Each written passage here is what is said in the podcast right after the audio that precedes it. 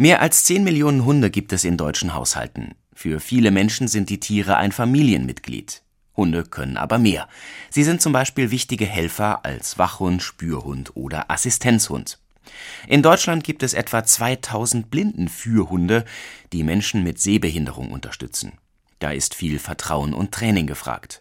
Wie das geht und welche Hunde dafür in Frage kommen, berichtet Sülal Acker. Sie hat einen Blindenführhund samt Frauchen getroffen. Viele Eindrücke an der Straßenbahnhaltestelle im Stuttgarter Osten. Und der Golden Retriever Pudelmischling Harry ist die Ruhe selbst. Er führt sein Frauchen, das ist Lisa Mümmler, souverän über Bahnübergang und Straße. Rüber. Für Mümmler ist die Anwesenheit ihres Blindenführhundes eine große Unterstützung im Alltag.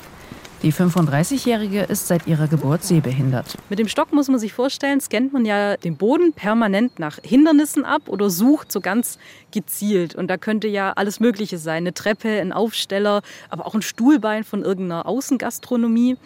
Und mit dem Hund ist es einfach so, er zeigt einem die relevanten Dinge an, aber man muss nicht die ganze Zeit hochkonzentriert sein. Es geht zum nahegelegenen Park. Auf dem Weg dorthin gibt es viele Hindernisse, die eine sehende Person problemlos umgeht. Verkehrsschilder, Parkuhren, E-Scooter. Harry und seine Besitzerin verständigen sich per Fürgeschirr und Hörzeichen. Harry, folgen. Mümmler gibt ihm das jeweilige Hörzeichen und Harry führt sie dann dorthin.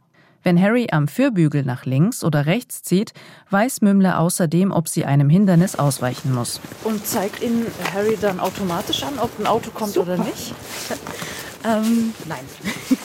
Das ist also meine Aufgabe zu hören, ist die Straße frei oder auch äh, zu spüren bei der Ampel, ob es vibriert und dann zu entscheiden, dass wir rübergehen.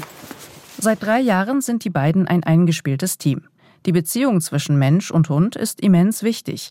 Das weiß auch Fürhundetrainerin Iris Gussmann. Die Chemie muss passen. Ja, wenn es einfach mal gar nicht passen würde, dann bringt das Ganze auch nichts. Ja, da wird keiner von beiden glücklich, weil der Hund kann seine Leistung nicht abrufen, die was das, was er eigentlich kann.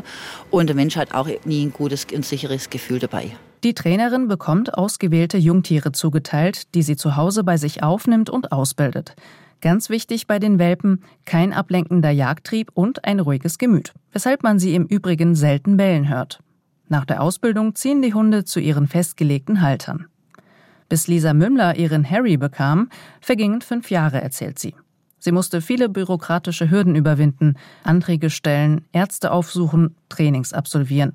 Auch im Alltag gibt es doch noch so manche Hemmnisse. Überall, wo Menschen ohne Sondererlaubnisse und in Straßenkleidung und Straßenschuhen rein dürfen, da dürfen Assistenzhunde auch rein. Was im Gesetz steht, das ist natürlich schön und gut und Gott sei Dank steht es da drin, aber das wissen einfach viele Leute nicht und natürlich ist es dann keine böse Absicht, aber dauernd werden wir angesprochen, der Hund darf hier nicht rein, dann kommen die Leute mit dem Hausrecht und so.